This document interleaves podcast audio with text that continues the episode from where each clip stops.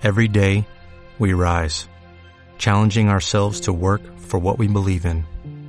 At U.S. Border Patrol, protecting our borders is more than a job, it's a calling. Agents answer the call, working together to keep our country and communities safe. If you're ready for a new mission, join U.S. Border Patrol and go beyond. Learn more at cbp.gov/careers.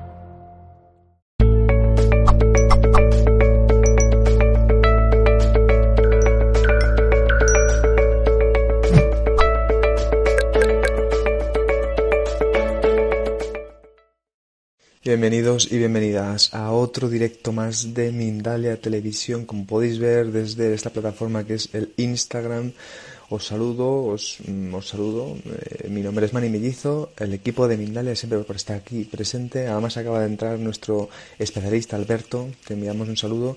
Ahora te, ahora te metemos. Lo primero de todo, eh, recordad, este directo quedará después para que lo podáis ver y lo podáis rever y compartir en Instagram, ¿vale? Y luego después, tres días después, lo podéis ver también en, en YouTube. ¿Qué más tengo que contaros? A ver, eh, bueno, pues vamos a darle paso y ahora después eh, vamos a hablar con Alberto. Y luego le presento. Hola, Lupita. Bienvenidos y bienvenidas, ¿eh? Y pasando que este tema es muy, muy, muy interesante. Ahí estás. Hola Alberto, ¿cómo te encuentras?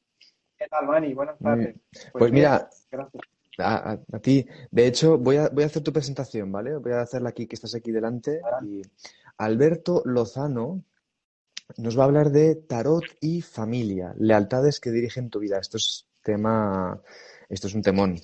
Ah, es aquí de los temas más interesantes, ¿no? Alberto Lozano es terapeuta y profesor, es filólogo, master trainer en PNL, experto en psicogenealogía y creador de liberación genética. Lo último que tengo que recordaros es, para que podáis hacer preguntas en el momento de preguntas, eh, podéis hacerlas escribiéndolas no en los comentarios, sino en el simbolito de abajo de interrogación, ahí abajo en el bocadillo ese, ahí escribís vuestro nombre, el país en concreto y la pregunta que queréis hacer. Y ahora ya sí que sí, Alberto, háblanos de esto porque yo creo que la gente te está esperando para que nos hables de esto del tarot y la familia. Y bueno, ¿qué quieres traernos con esta, con este tema, con esta información? Bueno, muchas gracias, Mari, por la presentación. De nada. Se me oye, ¿no? Sí, se te oye. Ok. Vale. Um, el tema, que, el tema que, que, voy a presentar en esta, en esta pequeña charla eh, tiene que ver con el transgeneracional. ¿De acuerdo? Es decir, eh, yo utilizo en mi método terapéutico mucho el, la conexión con nuestros ancestros. ¿De acuerdo? Yo entiendo, entiendo y además la experiencia me dice que que gran parte de, nuestras, de nuestros comportamientos, ¿vale? De nuestra manera de actuar e incluso muchas veces nuestros dones, los talentos y, y, la, y los sentimientos o pensamientos que podemos manifestar cada día nos vienen heredados, ¿vale? Pero mucha cantidad, ¿de acuerdo? Entonces, eh, ¿qué, qué, parte, ¿qué parte de esto es lo que a mí me condiciona? Pues eh, también creencias limitantes, ¿vale? Luego, eh, mucha parte de los programas que tienen que ver con la evitación del sufrimiento están ancladas en nosotros a través de esa propia herencia, ¿vale? Y eso es lo que en la, en la terapia, en mi consulta, desvelamos, ¿no? Cada vez que conectamos con nuestro árbol genealógico. ¿Qué tiene que ver con, el tarot todo esto? Pues mira, es una cosa sencilla. El tarot es, es una especie le decimos oráculo, pero para mí es más un báculo, es decir, es como un apoyo, es como un pequeño bastón en el que podemos apoyarnos para verificar una información que está pululando en nuestro inconsciente o, nuestra, o en nuestro sistema familiar, ¿no? que, se, que se cataliza a través de cualquier oráculo, podría ser el péndulo. Lo que pasa es que el tarot, con toda esa gran simbología que, que contiene mm. esa, esa, infinita combinación de arquetipos y de, y de mágicos eh, símbolos y, y, y, figuras que trae, nos da una información muy, muy, muy rica sobre lo que podemos nosotros estar acarreando de nuestros antepasados que nos impide avanzar eh, en libertad. O sea, mm. limita nuestro libre albedrío e incluso muchas veces nos genera crisis sufrimientos y enfermedades, que tampoco hay que perderlo de vista. Ese sería el planteamiento. Ok, muy interesante. ¿eh? Tú, eh, entonces, claro, el tema, por ejemplo, por preguntarte así, cuando haces una, una sesión, una consulta, tú el trabajo de... es como si fuese una, una caña de pescar, ¿no? Vas, vas cazando como esas memorias, esas... Y luego, realmente, ¿cuál es el trabajo como para poder deshacernos de, de, esto, de este control o de, este, de estas cosas que nos dirigen eh, a nivel inconsciente? Mira, yo cuando tengo una persona delante, eh, lo, que, lo, que, lo que hago es, una exploración de la, del sistema familiar, de la novela, que dice Jodorowsky dice la novela familiar, que es la historia que todos tenemos, que, en la que hay grandes tragedias y grandes comedias, ¿no? Somos buscamos placer, pero también a veces tenemos dolor, ¿no? Eh, cuando yo entablo una conversación con un cliente, surgen todas estas historias que tiene su, consciente y su inconsciente, ¿no? A través del lenguaje no verbal y, bueno, utilizo mucho la PNL porque para eso soy, soy formador en PNL y entonces el lenguaje es fantásticamente mm, transformador, ¿no?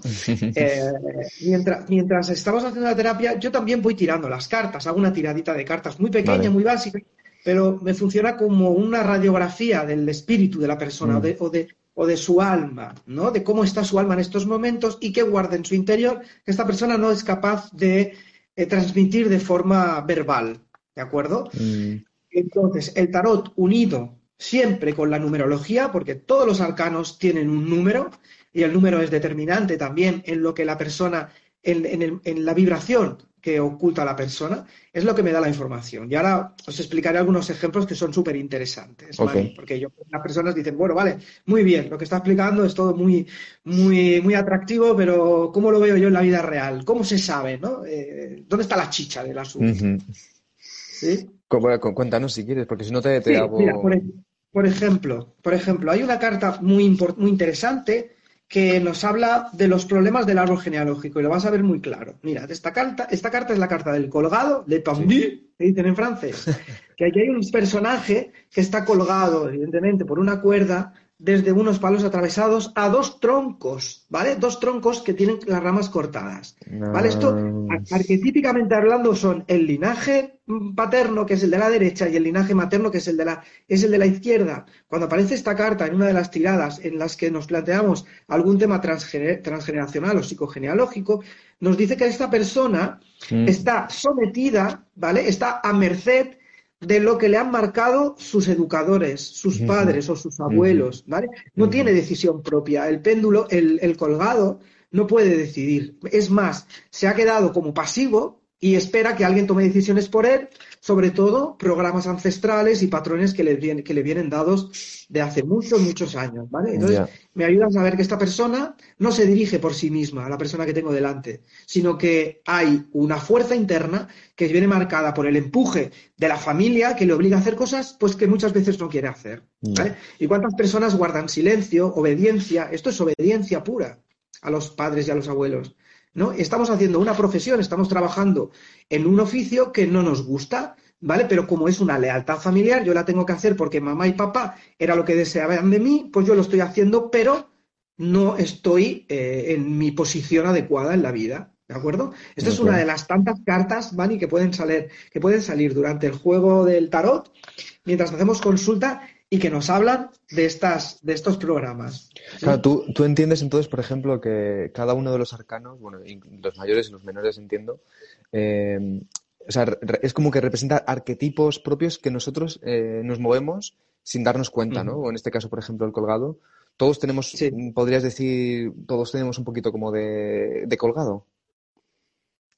Todos tenemos un pequeño colgado dentro de nosotros, pero hay personas que hay personas, hay personas en las que estamos más identificados, ¿vale? Que tienen, que les, que les pulsa más. O sea, todos tenemos una cierta obediencia al clan, todos. Porque para nosotros es muy importante el, sentimiento de pertenencia, eso ya lo sabemos, ¿no? Tanto para la oveja negra de la familia, el rebelde, como el obediente, todos sabemos que necesitamos el amor y la aceptación de nuestra familia, ¿no? El quien diga, diga muchas veces que a mí me da lo mismo en mi familia, que yo la he dejado de lado. Mentira. Tampoco es, tampoco es cierto, es mentira. Esa persona también es obediente en cierta manera al clan y está teniendo una función disruptiva en el clan, ¿vale? Eso eh, habría que explicarlo durante mucho rato, ¿vale? Vale. Pero hay, hay personas que en la que sale, por ejemplo, el, el, colgado este, por ejemplo, con el Papa, que el Papa es una persona con las creencias muy firmes, muy dogmáticas, mm. dice, esta persona está totalmente sometida a las creencias, ¿sí? Y a los dogmas familiares y no puede ni abrir la boca, tiene muchos tabúes, no se expresa con, con libertad y está llevando a cabo un trabajo y, seguro que tú lo ves en, tu situación, en, tu vida diaria, personas que van ciegas eh, cumpliendo una labor que dice, mira, estoy trabajando eh, en el mundo de la abogacía, soy abogado y lo que está haciendo es salvar a sus padres de las deudas, porque a lo mejor los padres pasaron problemas económicos de pequeño o, yo qué sé, o estafaron a la familia y les quitaron una herencia. Y alguien y, viene una persona que por esa lealtad familiar puede ser un colgado, que, te puede, que, que, esté haciendo de abogado o de juez para devolver la herencia que la familia perdió y le causó tanto sufrimiento. ¿vale? Eso es súper chulo, eso verlo, verlo en consulta o verlo en los talleres es muy enriquecedor y transformador. Muy interesante. De hecho, por ejemplo, una de las cosas que, eh, como a veces también eh, hemos, incluso aquí también, o, eh, o, por mi propia investigación, una de las cosas que dicen del colgado y lo que te quiero preguntar es, de, por ejemplo, el colgado también hablan que está como la parte, entre comillas, como positiva, ¿no? De estar ese colgado, porque de alguna forma lo que te lleva solo es a aceptar. Entonces, tú eso como lo, como lo, imagínate que te sale esta persona otra vez, le sale el colgado, ves que no tiene como esa capacidad de decisión. ¿El hecho de darse cuenta de eso es lo que le hace que se libere o cómo trabajas ese aspecto? Eh. Sí. Vale va a ser muy importante las cartas que salen a su lado. Son, Yo suelo sacar, suelo hacer una tirada de tres cartas. Es súper importante la combinación, la que tiene a su lado. ¿Vale? Si el colgado, por ejemplo, puede salirme con el, con el mago a su derecha, es el que viene después, fantástico, porque el mago es una persona que utiliza su creatividad, ¿vale? Para ponerse en marcha, puede ser un emprendedor. Dice, mira, esta persona está observando, es un gran observador, el colgado es un gran observador, ¿vale? Maneja un poco, calibra un poco cómo está su sistema, cómo está su alrededor, ¿vale? Y se pone en marcha poniendo, poniendo tirando hacia adelante, por ejemplo, una empresa o, trabajando por sí mismo, ¿de acuerdo? Ahora, si detrás, si después viene una carta, por ejemplo, como el ermitaño, ¿vale? El ermitaño, que es ese señor con mucha sabiduría, pero que no deja de mirar a los tiempos pasados, me dice que, me dice que este colgado está en un bucle, Mani, está, que no toma decisiones, no toma decisiones porque entra en la retórica de, a, ver, esto lo hice la otra vez, me, salió fatal, mis padres también lo hicieron, no les dio resultado, pues no hago nada y me quedo pasivo y no tomo decisiones, ¿vale? Porque el, el ermitaño le está recordando todo el rato las veces que entre comillas, ha metido la pata en su pasado, él, su familia y sus antepasados, y no puede tirar hacia adelante. ¿Me explico? Muy bueno, es muy importante la, combinación de cartas, es que es genial porque da infinitas posibilidades, Mani. Qué interesante. ¿eh? Eh, ya están empezando a traer preguntitas. Eh, claro.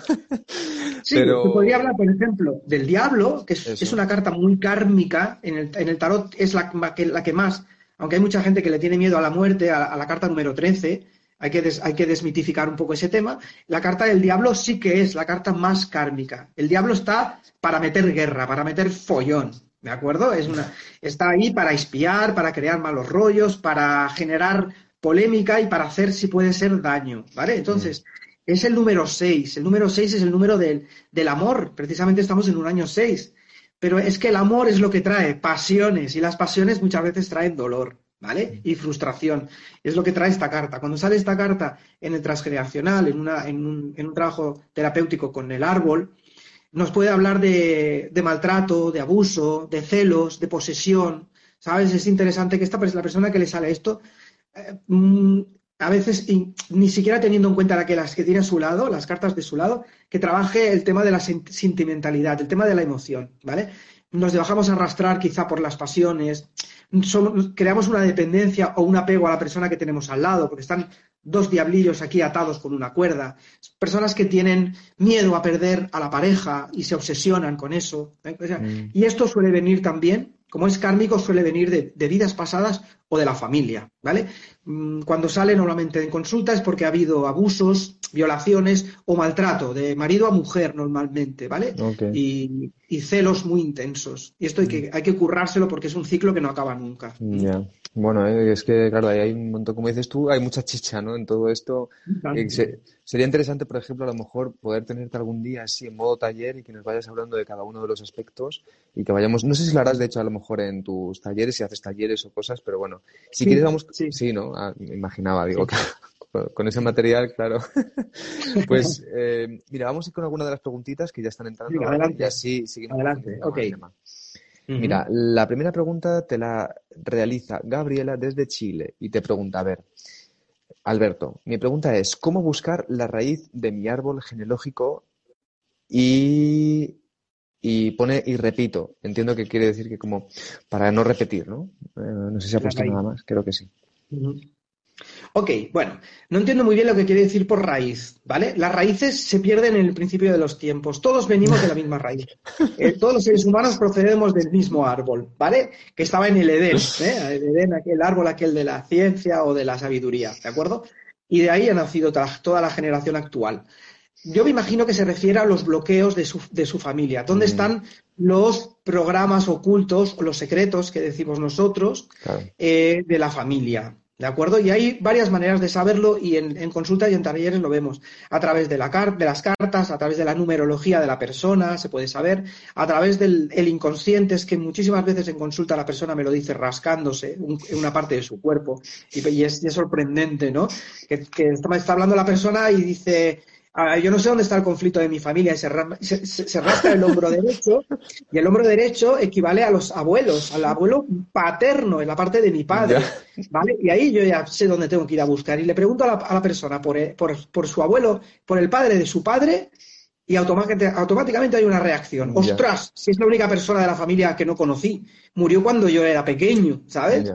Y lo mataron en la guerra o murió, ¿sabes?, en extrañas circunstancias. Es ahí donde está el secreto. Y seguramente es donde está el programa que tenemos oculto.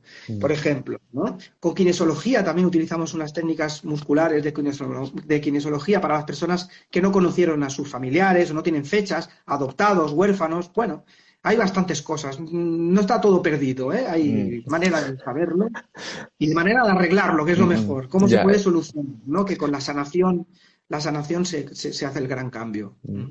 Muy interesante, ¿eh? porque es como si en realidad, luego, a ver, vamos a ir con las preguntas, pero como si en realidad sí, que supiéramos todo esto. Lo que pasa es que está, como dices tú, a niveles subconscientes, subconscientes y... Lo sabemos. Que, por cierto, ah, sí. ah, no, iba a decirte que antes has dicho, has hecho una diferenciación creo entre subconsciente e inconsciente.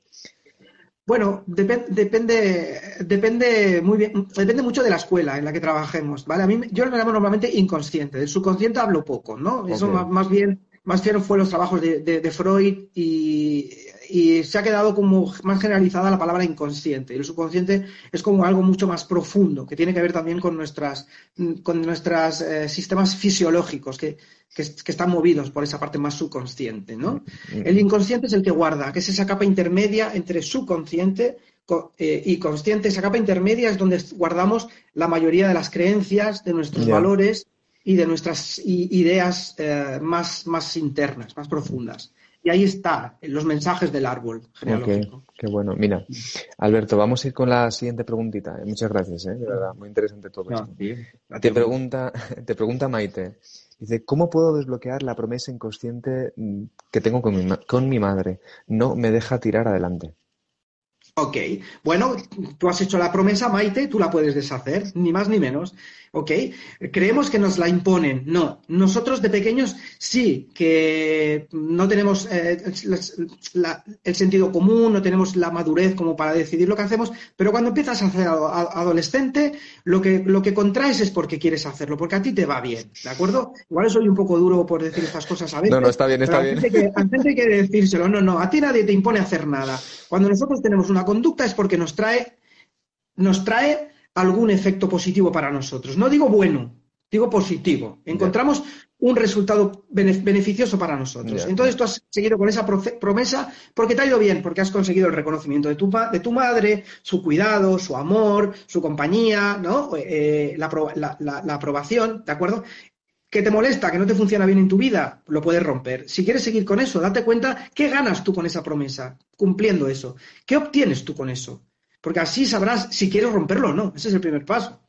A veces dices, no, no, es que al final me he dado cuenta de que así me siento, me siento aceptada por, por mi mamá. Pues bueno, sigue con ello, tampoco está mal. ¿Que lo quieres romper? Rompe el acuerdo. Hacemos en los talleres, si hacemos alguna vez algún taller, que es la, la, rotura, la cancelación de acuerdos y de pactos ancestrales, que es tal como hacerlo de manera consciente, verbalizándolo, rompo a partir de este momento todo acuerdo, contrato que haya establecido yo o mi familia en esta o en otras vidas, ¿de acuerdo? Y me abro completamente a la felicidad, a la abundancia, a lo que sea. Eso lo hacemos con una, con una cierta preparación y en un contexto propicio para ello, ¿no?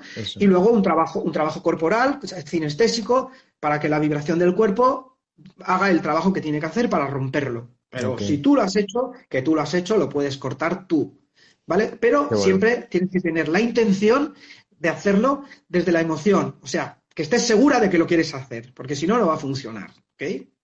Qué bueno, muchas gracias, Alberto. Mira, vamos a ir con más, más preguntitas. A ver, por ejemplo, te pregunta Carla desde Perú Dice, ¿cómo podrías, por ejemplo, interpretar en el caso, en el caso que ha puesto ella, que es tener la muerte y la torre cerca, al lado, la una de la otra? Bueno, a ver, esa combinación de cartas no es que sea muy, muy bonita, ¿eh? ya te lo digo de entrada.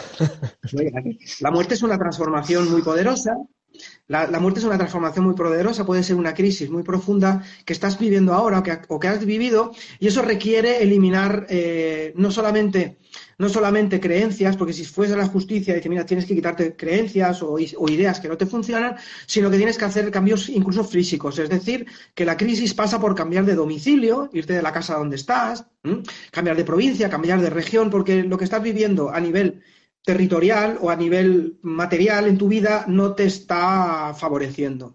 ¿De acuerdo? Mm. Tu, tu, cuerpo te pide o tu alma te pide una transformación total abandonando el lugar en el que estás viviendo normalmente. O el trabajo. Cuenta que la torre es un edificio que se viene abajo. El trabajo, eh, la casa que, habitas, ¿no? Eh, tu, tu barrio, ¿de acuerdo? Pasa por salir físicamente de tu área de confort, ahora que está tan de moda, tu zona de confort, ¿vale? Ahí hay dos personajes que están saliendo de su zona de confort porque hay un incendio en la torre de arriba y tienen que pirarse de aquí, ¿vale?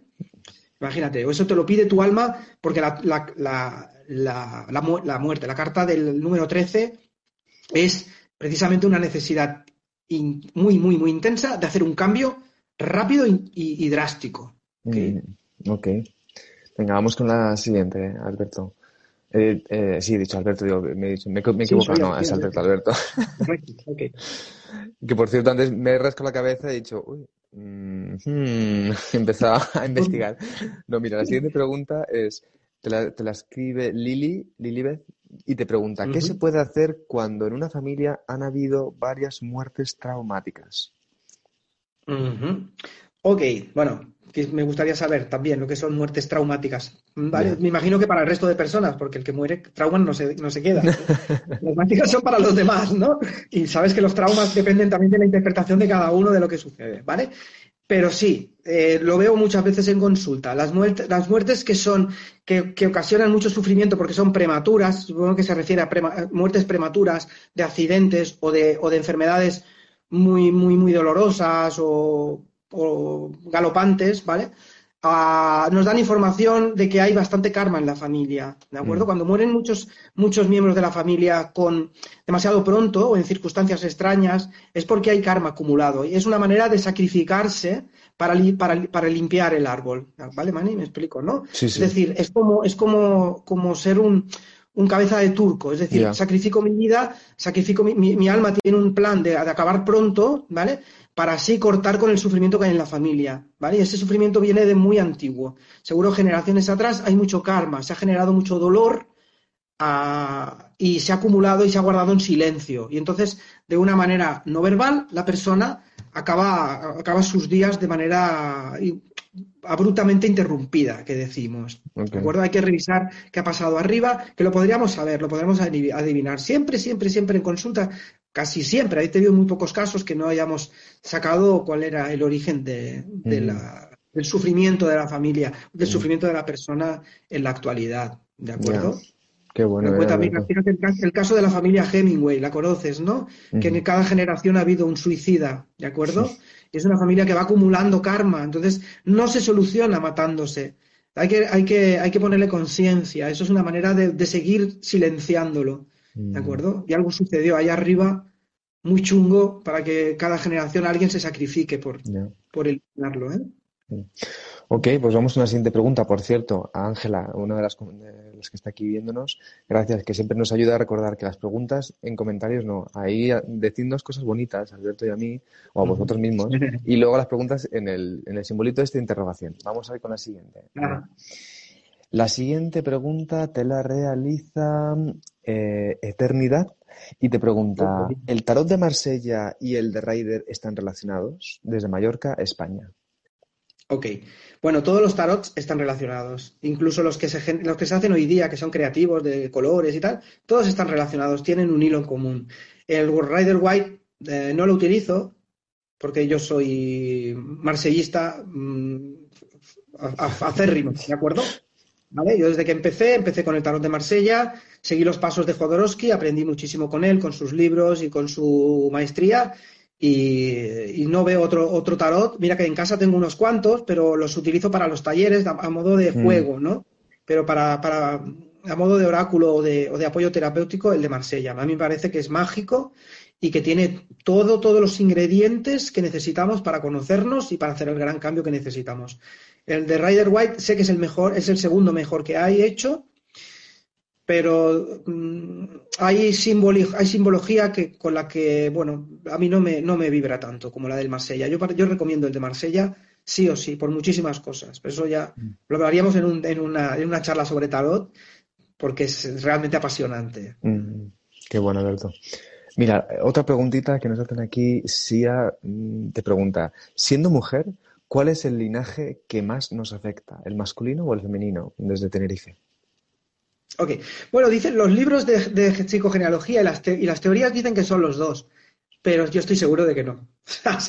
o, sea, ya por consultas, ¿eh? por experiencia propia, nuestra mamá tiene una influencia muy, muy profunda en todos nosotros, seamos hombre o seamos mujer. ¿De acuerdo? Ahora sí que le puedo decir a la, a la, porque mamá eh, no solo nos, transmite a través de su sangre, de su ADN y de su inconsciente, que también lo hace papá, sino a través del útero, a través del líquido amniótico, del, cordón umbilical, ¿vale? De la alimentación, de su propia vibración mientras estamos nueve meses ahí.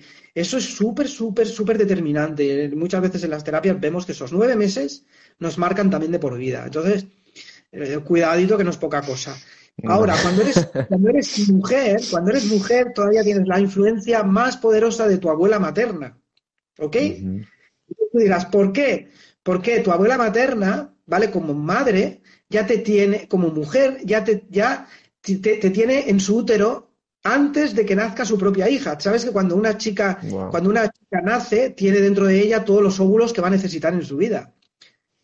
¿Vale? Entonces los óvulos que van a ser fecundados están ahí. O sea, nuestra abuela ya nos tenía en su útero, porque de ahí nació nuestra madre y nuestra madre nos parió a nosotros. O sea, que imagínate si la abuela materna, que ya se dice en toda la, en toda la Biblia y en muchas religiones y filosofías, la madre de la madre es la que mueve el mundo, ¿de acuerdo?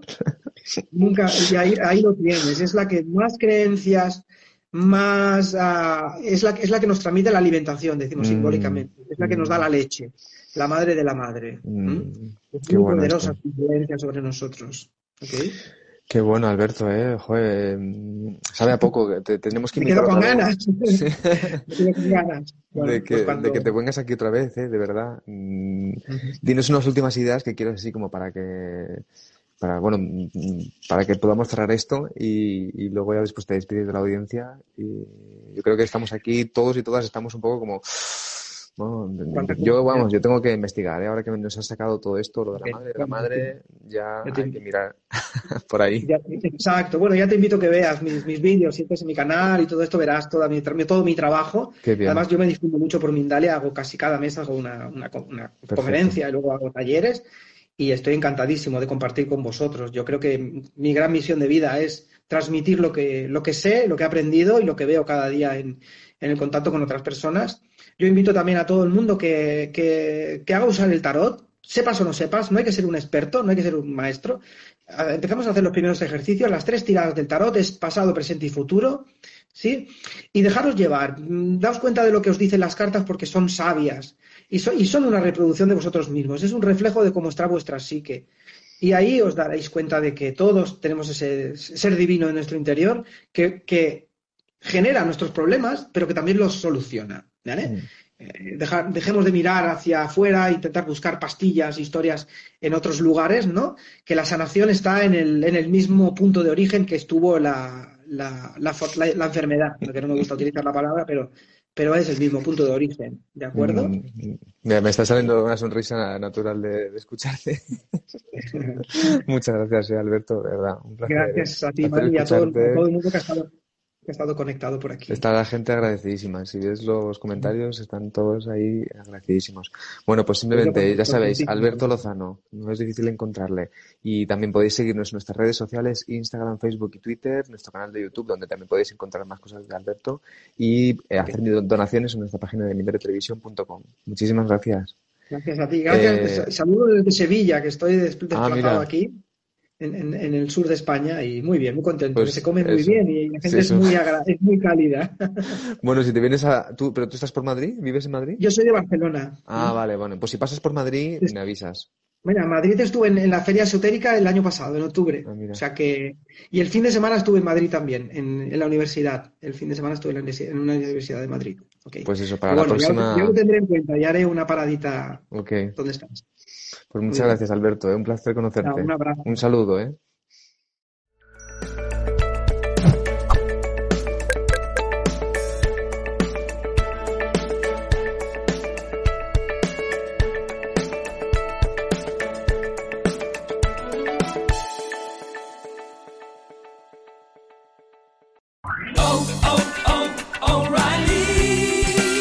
You need parts? O'Reilly Auto Parts has parts.